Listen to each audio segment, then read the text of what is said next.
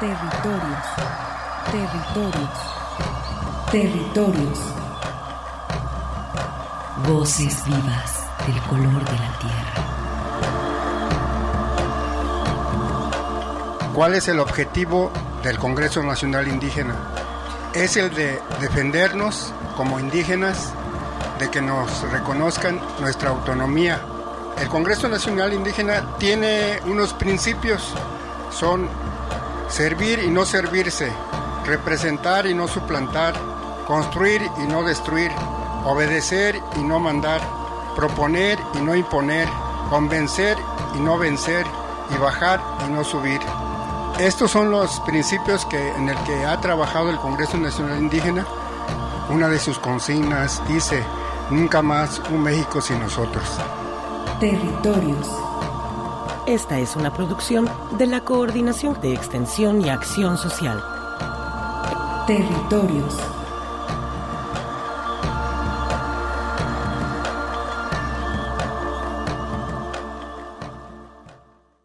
Que nos mencione eh, su nombre, de qué comunidad viene. Yo soy, mi nombre es Diana, vengo del estado de Guerrero, pertenezco al pueblo indígena Tlapaneco. ¿De qué escuela nos acompaña? Le- les acompaño de la, aquí de la red universitaria de la Universidad de Guadalajara. Estoy estudiando licenciatura en geografía, estoy en la CURSH en la normal y estoy en el primer semestre. ¿Y qué le pareció pues las actividades de todo esto, en, de este encuentro, estos tres días? Pues desafortunadamente el primer día yo no pude participar por cuestiones del trabajo. Y ayer este participé pero nada más fue medio tiempo porque igual también por el trabajo. Y hoy pues ya participé de todas las actividades que hubo del día de hoy. Y de los días que participé y del tiempo que participé me agradó y más que nada también como que me interesa mucho saber eh, obtener más conocimientos de otras áreas, adquirir más aprendizaje en cuestión de relación con otras personas y me agradó porque igual también conocí compañeros con otras lenguas indígenas de otros estados. ¿Qué detectaste tú o cuál es una de los principales retos o problemáticas que enfrentan los estudiantes de pueblos originarios? Pues la discriminación y también por los retos de poder este salir adelante. Porque en el mismo lugar este hay ciertas costumbres que rigen que también este eso es lo que también obstaculizan para que a más este jóvenes que son de pueblos originarios puedan salir de su lugar. O con el simple hecho de que obtengan apoyo y también como que en esa parte hay muy pocas oportunidades de salir adelante. No, pues algo que tú quieras decirle a otros jóvenes estudiantes de pueblos originarios, pues para que lo intenten y también logren, como estás haciendo tú, este esfuerzo, que se concrete en, en la realización de sus estudios y también si gustas, pues hacerlo un poco en lengua. Más que nada también como que ellos al menos a mí se me dificultó mucho aprender el español porque yo llegué hablando mi lengua y pues que nada es imposible, todo se puede, pero siempre hay que tener la oportunidad, darnos la oportunidad de quererlo hacer mm, y no quedarnos en nuestra zona de confort. Sano jawi lo que mande lo kunanda la magahna la gushna la oportunidad de magahna porque nangua da más oportunidad da mango magahna la más adelante mango da más conocimiento que ni mukua na gubi Muchísimas gracias, amiga. Sí, gracias. Hasta luego. Gracias. Sí. Muy buenas tardes, estimados radioescuchas. Soy Arturo Espinosa y como siempre es un honor para mí estar ante estos micrófonos en la radio que llevas entre los pueblos originarios y la gran ciudad. Y después de haber escuchado las palabras de la compañera Diana, que pertenece al pueblo tlapaneco del estado de Guerrero y que además pues es estudiante de la carrera de geografía en la Universidad de Guadalajara. Esto pues eh, en el programa de hoy estaremos conociendo las experiencias de los asistentes al Encuentro Internacional de Estudiantes Indígenas que se celebró entre el 26 y 28 de abril y tenemos material que escucharemos en este programa programa, pero antes de continuar, Saludamos a quien nos escucha a través de nuestras estaciones hermanas de Red Radio Universidad de Guadalajara, especialmente a Lagos de Moreno, al pueblo chichimeca de Buena Vista, Moya, San Juan Bautista de la Laguna y también a la ciudad de Colotlán, donde se localiza el Centro Universitario del Norte. Saludamos al pueblo Virrárica y al pueblo Tepegua también a Radio Chapingo, que retransmite desde Texcoco para el Estado y la Ciudad de México, y a Estéreo Paraíso, que en este momento nos está transmitiendo en vivo allá en Los Reyes, Michoacán. Agradecemos el apoyo en el control operativo a Emanuel Candelas, muchas gracias que se encuentra en la consola. Y pues eh, es como le mencionamos al inicio del programa, escuchamos la voz de este estudiante. Eh, durante el programa, pues eh, estaremos revisando cómo se vivió este encuentro con algunas entrevistas que pudimos recuperar eh, de los propios jóvenes que asistieron hubo pues una participación muy copiosa de más de 120 personas eh, e incluso yo creo que fueron muchos más porque pues los registros no dieron la certidumbre el auditorio en el que se celebró eh, las actividades allí en el Centro Universitario de Ciencias Económico-Administrativas aquí en el CUSEA pues se abarrotó. Realmente hubo pues eh, la presencia de 15 académicos, la participación pues de toda la unidad de apoyo a comunidades indígenas, eh, por supuesto también gente de la coordinación de acción social, eh, de extensión y acción social de la Universidad de Guadalajara y del propio CUSEA. Eh, pues durante este programa estaremos escuchando algunas voces de este encuentro. Vamos a continuación a escuchar a otra compañera de Ciénega de Guadalupe. Ella es Elisa de la Cruz, perteneciente al pueblo Virrárica. Vamos a escucharla que nos pudiera regalar su nombre y de qué comunidad nos acompañaron en este encuentro de estudiantes.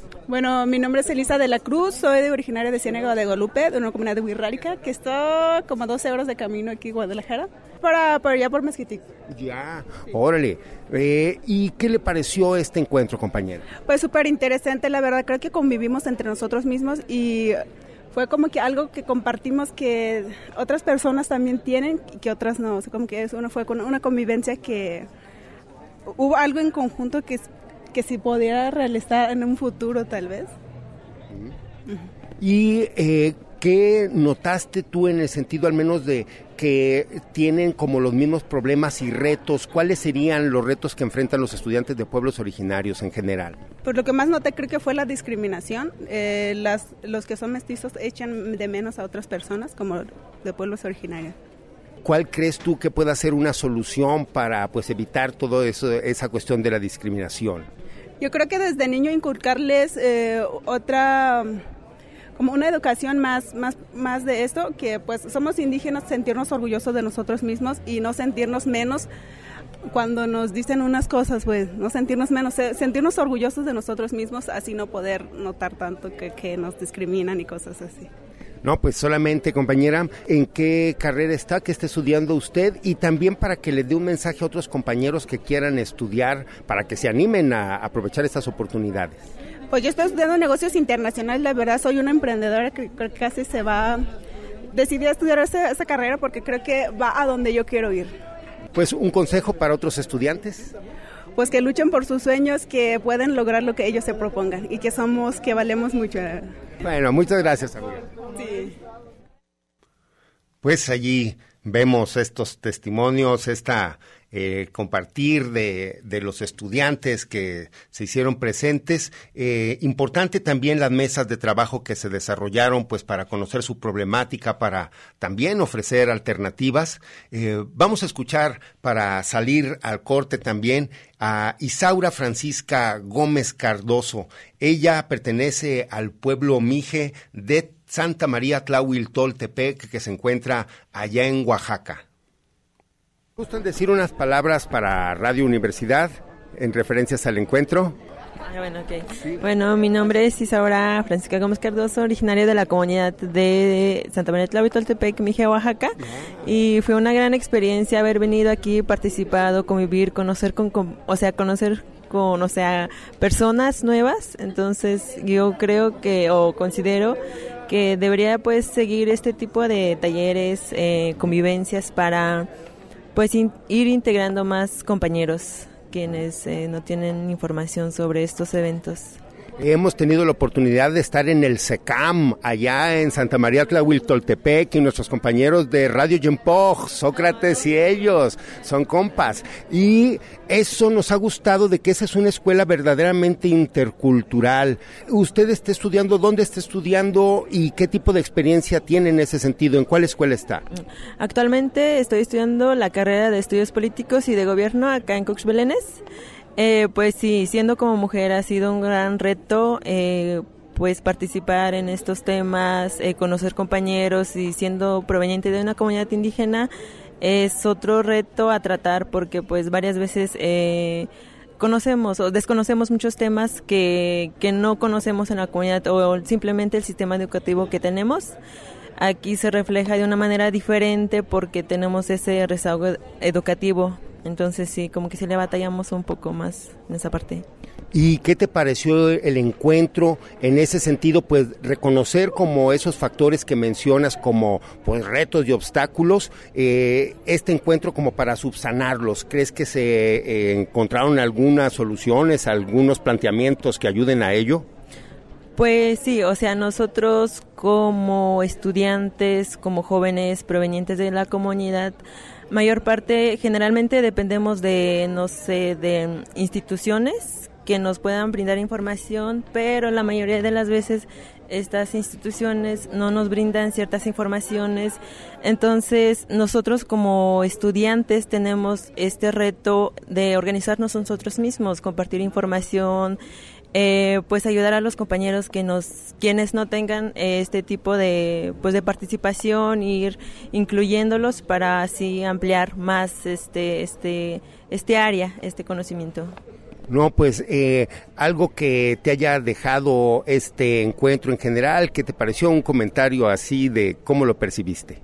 Eh, pues una riqueza cultural, el tema de cultura, valores, es un tema que tenemos que tener presente porque México siendo un país de diversidad cultural, deberíamos de valorar más esta parte, deberíamos de eh, pues apoyar más esta parte de nivel educación, desde como decían varios compañeros, hay que implementar ciertos valores desde lo que es la, el sistema básico, primaria, secundaria, para ir eh, manejando estos temas, para que se vayan reflejando de una manera positiva.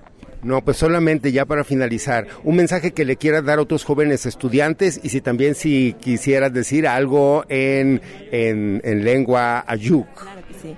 Claro que sí. Bueno, me guktakta, eh, spokpatakta, unaktakta, pon me nanda pa adanda ku ya ma ispoktaktian. Eh, pues me na waza och en möpit de mendat matat muspaktat ka musnakstat de moki un ma spoktaktat porque pues wa ya ha pudah kan ha pudah kan ha pudah kan sha yent het na na pudah kan nik mo indat nada nan muguk na sha indat pan hasti spokta het ya na dan na bidach ya andat she ya het ne she ya ha so na gasp Oh, pues gracias. ¿Alguna traducción para los jóvenes, las que no hablamos toda la lengua en totalidad? Bueno, pues principalmente hacerles la invitación a personas indígenas que provengan de comunidades que participen en, estos temas, que no tengan miedo a pues a salir de sus comunidades, que tengan este valor para poder ampliar más sus conocimientos y, ¿por qué no, en un futuro poder reflejarlos y ayudar a los demás? muchísimas gracias. Sí, gracias a usted. Territorios. Coincidencias de identidad milenaria. Continuamos.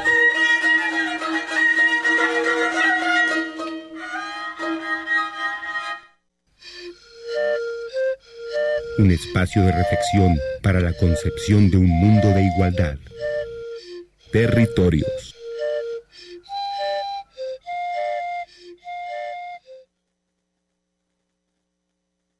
Seguimos en territorios y pues en este programa, en esta primera parte, estamos haciendo este recuento de el encuentro de internacional de estudiantes indígenas que tuvo la presencia de estudiantes del pueblo Amuzgo, Cora, Mazagua, Mazateco, Mije, Mixteco, Nahua, eh, Purépecha, Tlapaneco, Virrárica, Zapoteco y Soque eh, estuvieron pues presentes estos estudiantes. Asimismo, eh, vinieron compañeros de distintas universidades como la Universidad Michoacana de San Nicolás de Hidalgo, eh, la Universidad Autónoma de Nayarit, la Universidad de Colima, de Guanajuato, la Universidad Estatal de Florida, y por supuesto pues la presencia de distintos centros universitarios, estudiantes y, personalidades de centros universitarios de la propia Universidad de Guadalajara. Eh, vamos a escuchar entonces a continuación eh, el dato precisamente de la profesora, eh, entrevistamos a la maestra Sara Gutiérrez Cruz, que ella pertenece a la unidad de inclusión incluyente del Centro Universitario de Ciencias de la salud. Vamos a escucharlo. La verdad es que ha sido una experiencia muy enriquecedora, muy grata. Nos llevamos muchas tareas, eh, un compromiso muy grande también por parte de quienes estamos ahora eh, buscando apoyar al estudiantado de pueblos originarios. Y bueno, creo que esto también para ellos ha sido muy enriquecedor, dado que incluso se reencontraron aquí eh, algunos estudiantes que de chicos este, vivían en la misma comunidad y ahora dicen, ¿eres tú? Dicen, sí, es que yo te conocí, entonces no se habían vuelto a ver y es sorprendente que en este encuentro se reencuentran precisamente eh, cuando se veían eh, en su infancia. La verdad es que pues muy agradecidos también por la invitación, y por el espacio y porque también nos permite identificar qué tipo de necesidades tiene nuestro estudiantado eh, de pueblos originarios y bueno, también insisto que nos dejan una gran tarea y una responsabilidad de buscar de qué manera poder eh, darle, mm, darle seguimiento a esto para que pues, puedan continuar con su trayectoria académica, ya que es muy importante también que ellos eh, continúen. Y como un estudiante más, eh, bien dice aquí el encuentro que es un espacio donde están las diversidades y ellos pues son una más de, de toda la diversidad de estudiantes que tenemos en la Universidad de Guadalajara y creo que eh, esta, esta área, principalmente la de ciencias de la salud, es uno de los grandes pendientes que hay en la sierra, pero también es uno de los grandes intereses de los jóvenes y las jóvenes por estudiar y llevar la medicina a su comunidad. Por supuesto, de hecho, el Centro Universitario en Ciencias de la Salud es uno de los centros con mayor número de estudiantes de pueblos originarios. Hemos identificado que la mayoría se encuentran en carreras como medicina enfermería u odontología. También tenemos estudiantes de podología, estudiantes de terapia física, estudiantes de psicología, de nutrición, pero sí medicina y enfermería me parece que son las carreras eh, con más estudiantes de pueblos originarios y que justo esto es lo que ellos desean, eh, aprender, formarse para poder llevar a sus comunidades eh, estos servicios de los cuales carecen o que están muy lejanos y para ellos dicen no para curar sino también para llevar, regresar la salud a las personas de nuestras comunidades. Entonces sí, es muy interesante y bueno, pues el reto es mayor dado que somos un centro con muchos estudiantes eh, de pueblos originarios. Eh, pues solamente hacer una invitación para que los jóvenes asistan a las oficinas donde hacer los trámites, sé que es en control escolar, pero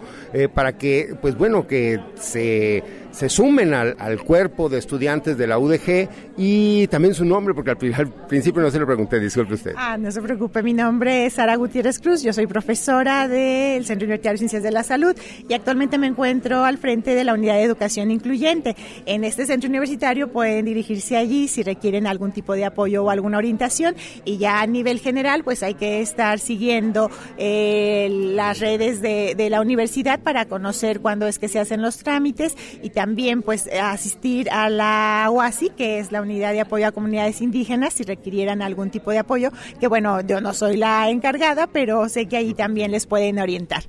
No, pues le agradezco mucho. Muchísimas gracias. Gracias, buen día.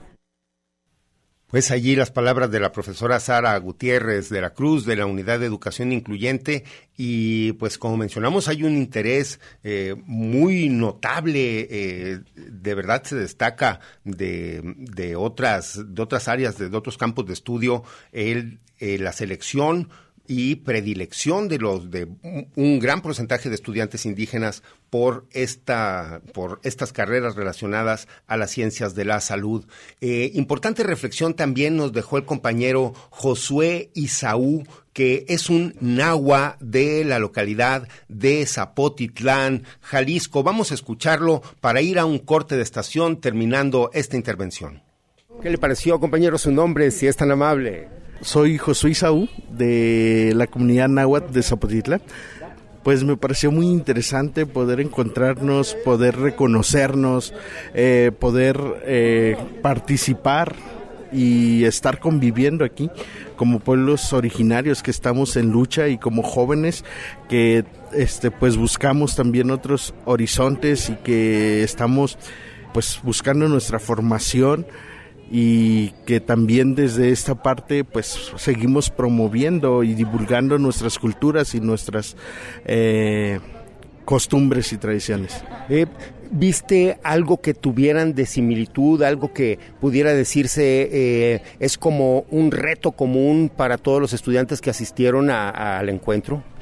Sí, creo que el reto común que todos enfrentamos y que se resonó mucho en las mesas de trabajo pues en primera son las dificultades que enfrentamos como estudiantes indígenas para saber después del bachillerato qué sigue cuando quiero estudiar la universidad, a dónde ir, cómo hacer los trámites, por dónde dirigirme, qué centros universitarios hay, qué carreras ofrecen, qué alternativas tenemos. Creo que es el primer reto que enfrentamos porque como resonó mucho en las mesas, pues muchas veces somos las primeras generaciones en ir a la universidad y pues nuestros padres eh, no saben cómo apoyarnos porque es un algo que desconocen, ¿no? Es el primer reto y el más importante que creo que también las universidades deben de empezar a prestar atención y focalizar eso, no esperar a que la población estudiantil indígena llegue, sino también ir allá y promover eh, esta otra eh, alternativa y decirnos o asesorarnos un poco dónde, por dónde,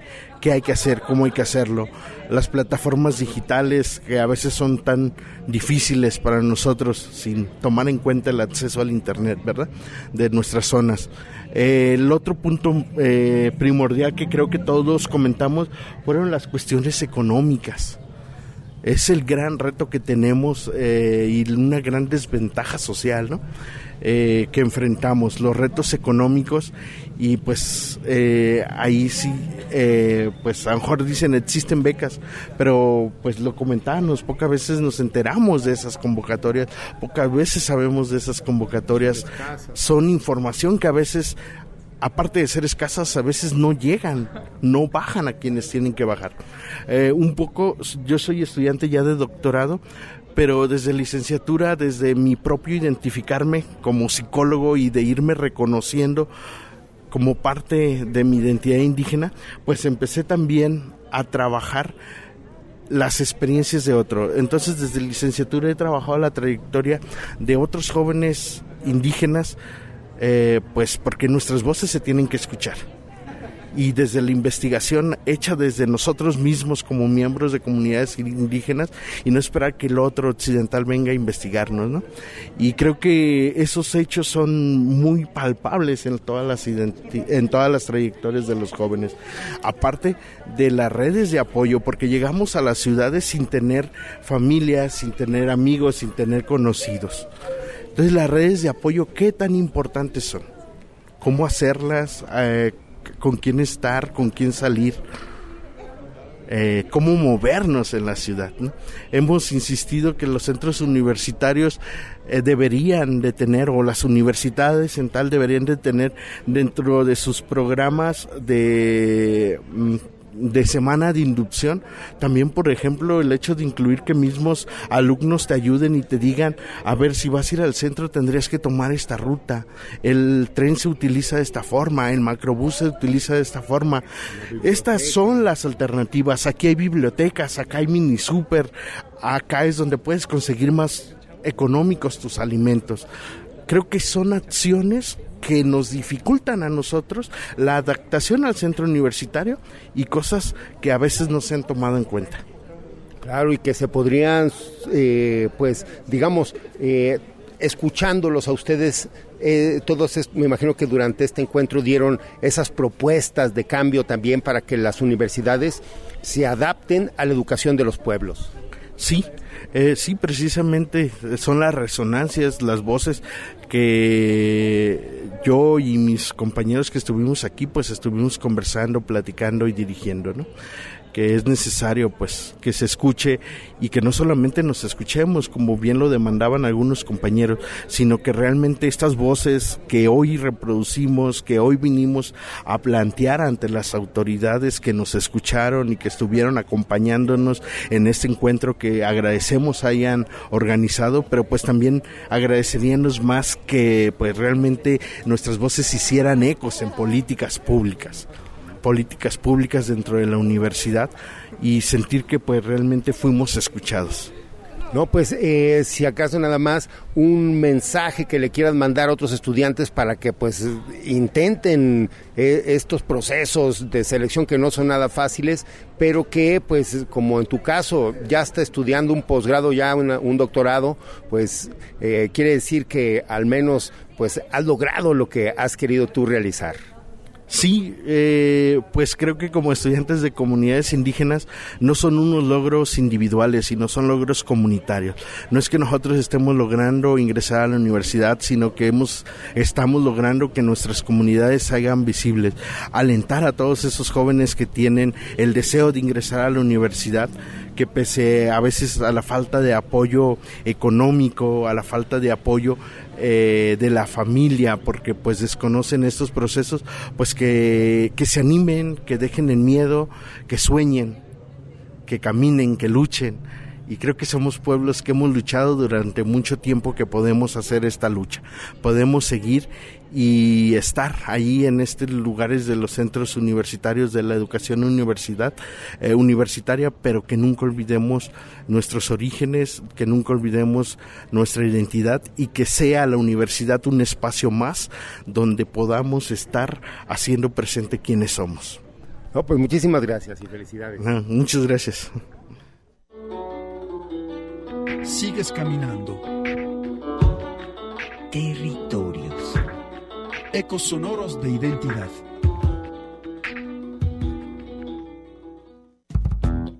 Territorios. Un espacio para la comunicación sin fronteras.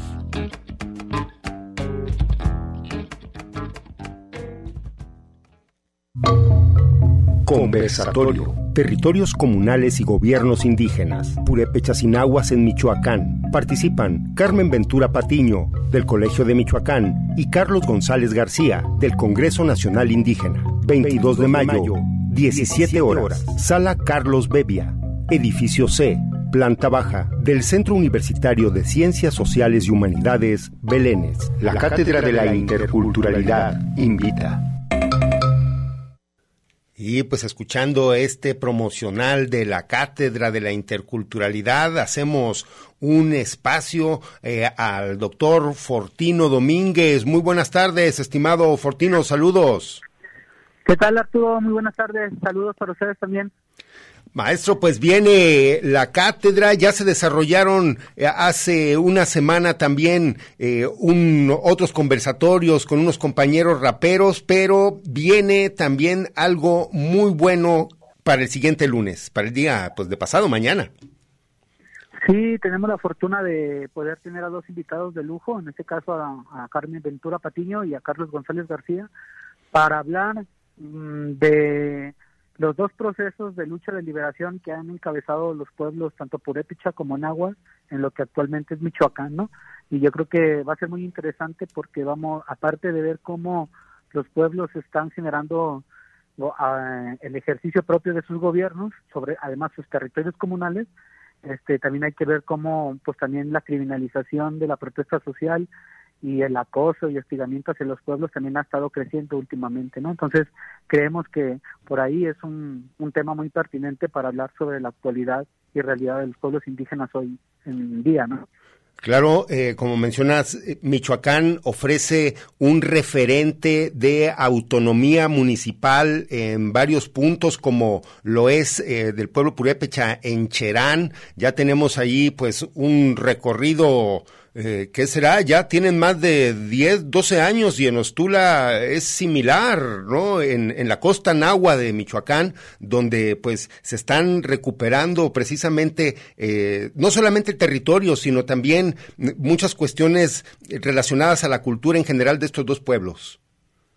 Sí, lo que estamos viendo son procesos sumamente fuertes, que además habría que decirlo es histórico, esos territorios, digo, si hay una explicación de por qué no han podido destruir a los pueblos, es justamente por esa gran capacidad que han tenido para resistir durante más de 538 años, ¿no? Entonces, es simplemente reconocer ese proceso y también ver la manera de cómo podemos aprender.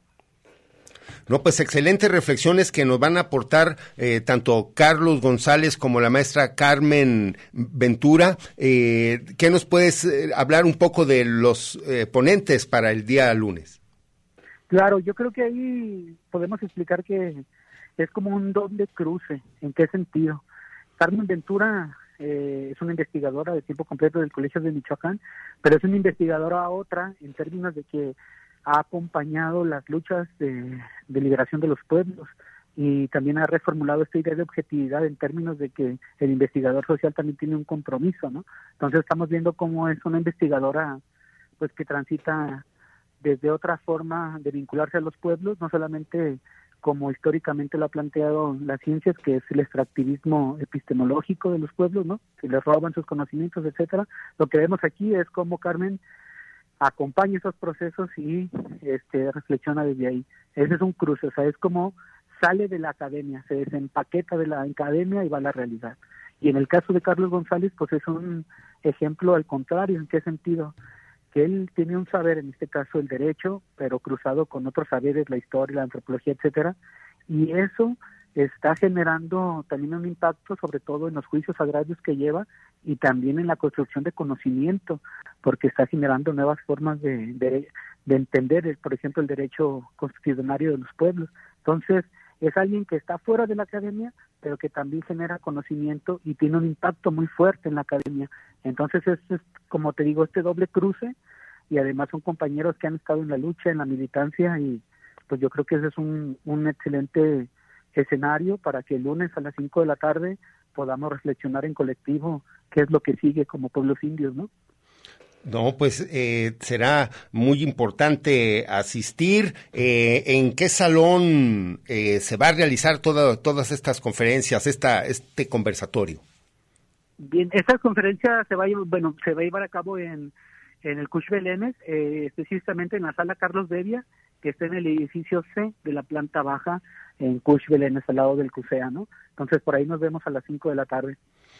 No, pues, estimado Fortino, algo que desees agregar eh, para, es, pues, eh, invitar a la gente, a todo el público, es, es para, pues sí, apto para todos los estudiantes, este, es, está abierto al público. Sí, es abierto al público, tanto para la comunidad universitaria como para el público en general, para los pueblos indígenas que habitan también en la ciudad, para compañeros investigadores, o sea, para un amplio eh, público está totalmente eh, abierto, esas actividades son gratuitas y creo que es un buen momento también para reflexionar críticamente, no solamente qué pasa con los pueblos, sino también qué pasa con la universidad misma, ¿no? Claro, y pues muy importante también eh, todas, todas estas reflexiones para conocer la actualidad de pues nuestro estado vecino. Eh, creo que muchos de los, de, pues bueno, me sumo entre las personas que hemos asistido a recrearnos a esas playas de la costa de Michoacán, eh, a conocer también eh, los pueblos purépechas eh, con toda su pues todas sus costumbres, toda su cultura. Eh, creo que Michoacán ofrece esa posibilidad de, tener una relación directa con los pueblos originarios y creo que es importante reconocer lo que está sucediendo hoy.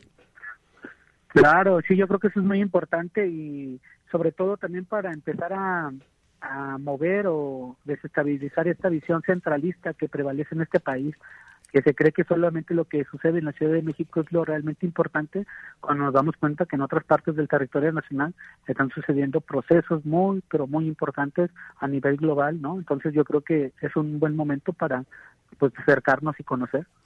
No, pues allí nos veremos entonces, estimado Fortido, eh, Fortino, disculpe doctor, el lunes a las 5 de la tarde en el Salón C. E Carlos Bevia.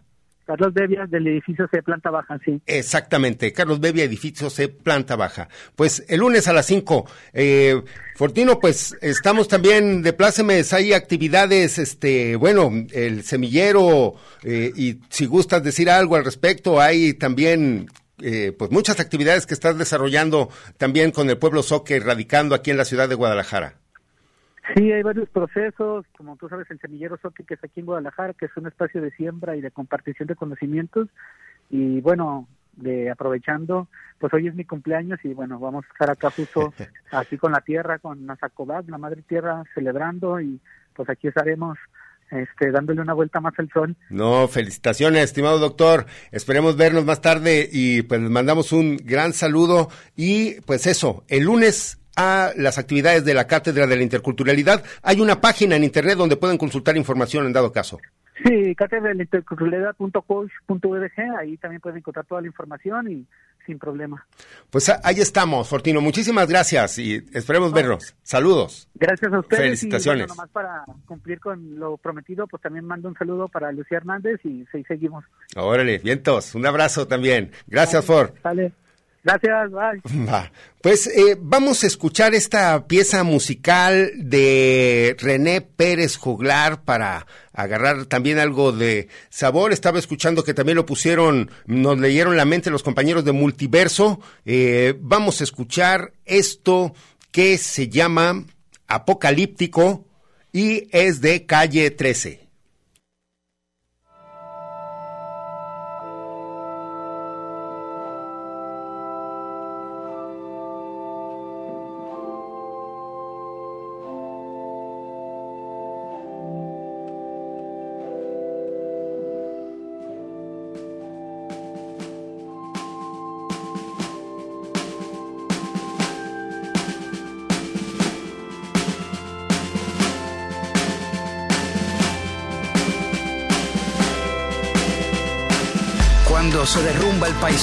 Y no haya pista para el aterrizaje.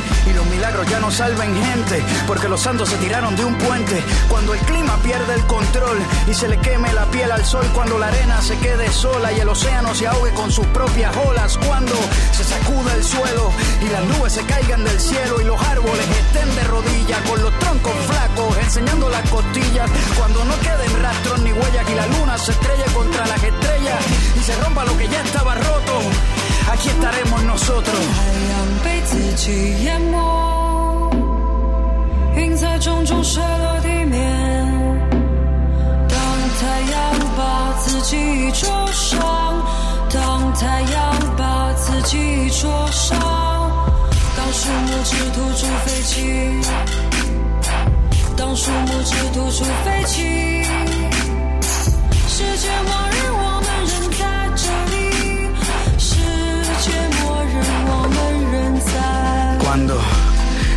casi nada y el día nos regale su última mirada y no hayan hojas para soplar el viento y la historia pierda el conocimiento. Cuando la lluvia se deshidrate y antes de llegar al piso se mate cuando el paracaídas no abra cuando las letras no formen palabras cuando las plantas mueran y mientras duermen la carne se enferme cuando se derrite el polo norte cuando los números no importen y los barcos no floten y los aviones choquen contra los trenes y exploten y los animales se coman entre ellos y la religión se arranquen los cuellos, cuando las banderas se prendan en fuego y todo pase ahora y nada pase luego y se acaben los segundos y las manos del tiempo ahorquen al mundo, cuando todo vaya más despacio, cuando la materia ya no ocupa espacio y la gravedad se asuste y salgamos volando, ya, aquí estaremos esperando.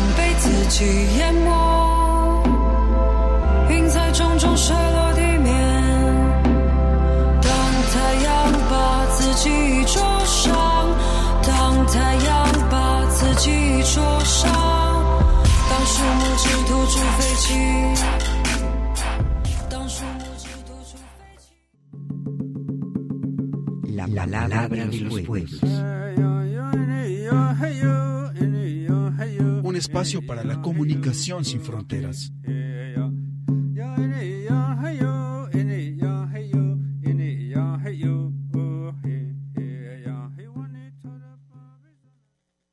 Lum kinaltik, kuchel, tukeltayel, tebatzil viniketik, tiyakuk yichik, yichel tamuk, tebay hachemitel. Territorios, resistencia y autonomía de los pueblos originarios. Regresamos. Pues allí en este programa hemos invitado, hemos escuchado eh, la participación de los estudiantes del encuentro Internacional de Estudiantes Indígenas y también, pues bueno, esta invitación que le estamos haciendo a ustedes para el próximo lunes a la Cátedra de la Interculturalidad. Y desde Morelos, la compañera Lorena Gómez de la Red de Comunicadoras y Comunicadores Boca de Polen nos comparte también esta, eh, pues este material dedicado también a educar para la libertad en la comunidad indígena de Alpuyeca, Morelos. Esto, pues, en el sentido de la importancia que tiene vivir la infancia, eh, pues, de una manera eh, pues plena, eh, donde pues el rol de los adultos debe de recaer en la responsabilidad y el deber de procurar a la niñez y juventudes herramientas que les faciliten las oportunidades educativas. ¿Cómo lo hacen? Pues vamos a conocer la experiencia de la maestra Guadalupe Sayago Lira quien trabaja en la Escuela Primaria 17 de Abril en la comunidad indígena de Alpuyeca en el estado de Morelos. Vamos a escuchar esta, esta producción.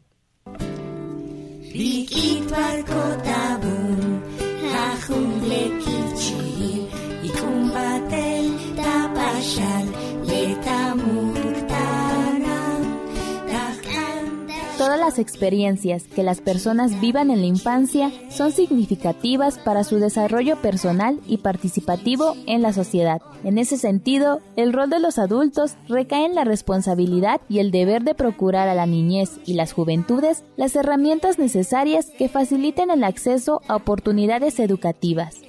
Conozcamos la experiencia de la maestra Guadalupe Sayagolira, quien trabaja en la escuela primaria 17 de abril en la comunidad indígena de Alpuyeca en el estado de Morelos, quienes hacen de la escuela formal un espacio de encuentro divertido y espontáneo donde se construyen conocimientos en colectivo. Esta escuela es el producto de una exigencia de la asamblea comunitaria de nuestra comunidad. Algo que quiero decir es que nuestra comunidad la máxima autoridad es la asamblea comunitaria. Entonces vino una empresa de prefabricados, bueno, había comprado un predio y nos pidió permiso para instalarse. El ayudante nos convocó a una asamblea. Le dijimos que sí, pero que a cambio queríamos una escuela porque los niños de esta área, de Las Palmas, caminan de dos a tres kilómetros para llegar a la primera escuela. Entonces si acercaba, si poníamos esta escuela aquí, los niños lo más que caminan son 800, 900 metros, no más. Pero la construcción para ellos de la escuela fueron tres aulas nada más. Tres aulas, un módulo de baños y una dirección. Ellos, eso es lo que consideran como escuela. Entonces, pues abrimos nuestras puertas a la escuela y fíjense que a esta escuela vinieron cuando abrimos las puertas en agosto del 2011, pues todos los niños que no querían, entre comillas, en otras escuelas, los trajeron para acá. Nosotros recibimos 80 alumnos en nuestro primer año. Iniciamos como una escuela bidocente, solamente dos maestras. Leíamos los antecedentes de los chicos y en sus boletas traían las peores notas que puede tener un alumno es violento, no tiene atención de sus padres, no sabe leer, no sabe escribir, no sabe hacer operaciones básicas. Las peores notas que puede tener un estudiante las tenían estos niños. Pero el primer día de clases, o se pelearon los niños, se robaron el dinero, este le robaron el, el celular a la maestra Carmelita, o sea, realmente parecía un campo de batalla esto. Empezamos un, un lunes y dijo, no vamos a dar clases cuatro días, hasta el siguiente lunes. Hay que pensar qué vamos a hacer. Entonces, durante los siguientes cuatro días nos dedicamos a caminar por toda la comunidad. Aunque nosotras somos de aquí, pero esta área no la conocíamos muy bien. Y lo que encontramos fueron niños en calzones, descalzos, niños montando a caballo, yendo a correr al campo para llevar los alimentos a sus padres que estaban en el jornal. Para resumirte, encontramos niños en plena libertad. Entonces, ese fue nuestro primer principio la escuela tiene que sostener la libertad de estos niños y estas niñas. Empezamos a revisar las pedagogías, reivindicamos ahí a Freire, a Freinet, o sea, pedagogías de la liberación. Entonces dijimos, este, esta es la pedagogía que queremos trabajar aquí. Niños y niñas en libertad para la libertad. ¿no? Ese fue nuestro principio y establecimos asambleas al interior de nuestra escuela. Todo lo que decidimos lo decidimos junto con los padres de familia. Y el primer principio que tomamos como comunidad escolar es que los hijos de unas eran los hijos de todas. Entonces era, era muy padre ver que los niños un grupo no traía comida y las otras, maestra, yo me llevo a Pedrito a comer, yo me llevo a Juanito, yo a María. Y luego veían que venían niños inútiles. ¿Qué le falta, maestra? El cuaderno. Maestra, a mí me sobra uno, yo se lo doy. Entonces como que empezamos a hacernos una real comunidad escolar. Y luego nos empezaron a llegar más niños, ¿no? Que querían inscripción. Pero nosotras decíamos, solo somos dos maestras. Entonces solicitamos otro maestro y nos llegó otro maestro y así fuimos creciendo. Ahora ya no teníamos aulas. Empezamos a discutir y decían compañeras, no, pues hay que cooperarnos, maestra, y hay que hacer aulas. Entonces empezó la discusión y empezaron a decir, no, maestra, nosotros no tenemos por qué cooperar. El Estado tiene una obligación y tenemos que exigir que cumpla con su obligación. Ellos tienen una obligación, el Estado, y nosotros y nuestros niños tienen un derecho. Entonces hagamos que la responsabilidad del Estado atienda al derecho de los niños y las niñas, ¿no? Nos dimos cuenta que pues estábamos siendo amenazados también por un proyecto minero y entonces empezamos para sentirnos que éramos una comunidad libre, libre de, de tóxicos, y entonces por eso es que practicamos agricultura orgánica, por eso es que tenemos nuestro gallinero de donde sacamos carne y huevo para nuestro comedor, tenemos nuestro comedor escolar en el que los menús son elaborados por los niños y las niñas. Ellos deciden qué comer, elaboramos composta, tenemos nuestros baños secos, tenemos nuestros bebederos porque creemos que los niños y las niñas tienen que crear conciencia de que el agua es un bien común. Entonces como cada espacio creado en nuestra escuela tiene la finalidad de recuperar un espíritu comunitario, un espíritu de creación colectiva, la cosmovisión y la forma de vida que tenían nuestros abuelos y nuestras abuelas. Esto no implica un retroceso, o sea, muchos nos han cuestionado, esta es una escuela pública, seguimos el plan y programas de la SEP, la aportación crítica que hacemos es una pedagogía crítica, o sea, una pedagogía basada en la forma de aprendizaje natural de los niños y de las niñas. Solo es eso, solo es respetar la forma natural de aprender. En la escuela primaria 17 de abril se encuentra transmitiendo Tecuan Radio, proyecto radiofónico producto de la gestión de los estudiantes, madres, padres y docentes. A nosotros a partir del 2017, 2016, nuestra comunidad fue presa del crimen organizado. Entonces, una forma de operar del crimen organizado era en vía WhatsApp nos mandaban mensajes a toda la comunidad diciendo que no nos querían ver en plazas públicas, haciendo toros, haciendo carnavales. Y nos metieron a nuestras casas. A nosotras antes de la pandemia, o sea, antes de que la pandemia nos metiera a nuestras casas, a nosotras el crimen organizado ya nos había metido a nuestras casas. Vivíamos presos, los niños ya no podían salir a las calles. ¿Cómo nos mantenemos comunicadas con la gente? ¿Cómo no dejamos de hacer lo que hacemos? Entonces se nos ocurrió poder hacer radio. Lo platicamos con un grupo de compañeras maestras pues estuvieron de acuerdo en que armáramos una radio y nos aventamos, compramos el transmisor, no teníamos consola, transmitíamos con un celular ahí y entonces abrimos una cosa, empezamos con una cosa que, llamaba, que llamábamos de la hora de las complacencias. Pero nosotros nunca dijimos íbamos a complacer con qué. Entonces, nuestra idea era complacer con música pero solo dijimos la hora de las complacencias.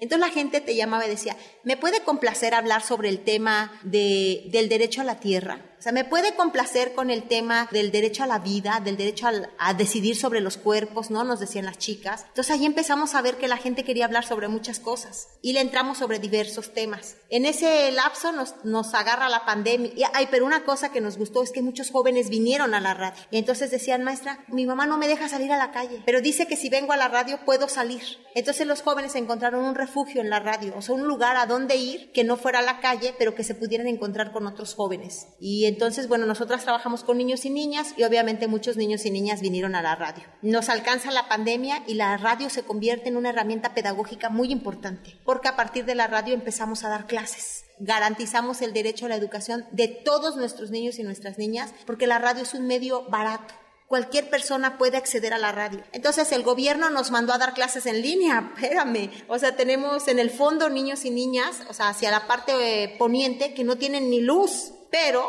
podían ellos, se reunían en un espacio donde sí había luz y prendían una bocina y ahí se reunían los niños mediante la radio a escucharnos o bajaban a una casa determinada y ahí la señora ponía la radio. Incluso nuestro anuncio decía, Tecuán Radio te lleva a la escuela, ¿no? Porque este, dábamos las clases aquí. Y actualmente, pues somos un equipo consolidado, pequeño realmente. Lo que hemos hecho ahora, este, ese grupo decide cómo estar trabajando con la radio, pero bajo el resguardo y el amparo de la asamblea comunitaria. Y claro, justamente también por la protección de nuestros niños y nuestras niñas, es que estamos tramitando recientemente nuestra, nuestra concesión también como para que nuestros niños y niñas tengan certeza, confianza al momento de estar transmitiendo desde nuestras instalaciones. Pues este es un espacio que hemos creado que es como el resultado de una, de una construcción colectiva y que las construcciones colectivas seguramente, ciertamente, y les garantizo que nos llevan a transformar las conciencias, las mentes, pero sobre todo los espacios y nos llevan a construir un sentido de, de autodeterminación muy, muy, muy fuerte y nos vuelve muy valientes ante cualquier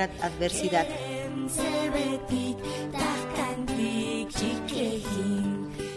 Agradecemos a la maestra Guadalupe por compartirnos que otras formas de aprendizaje son posibles.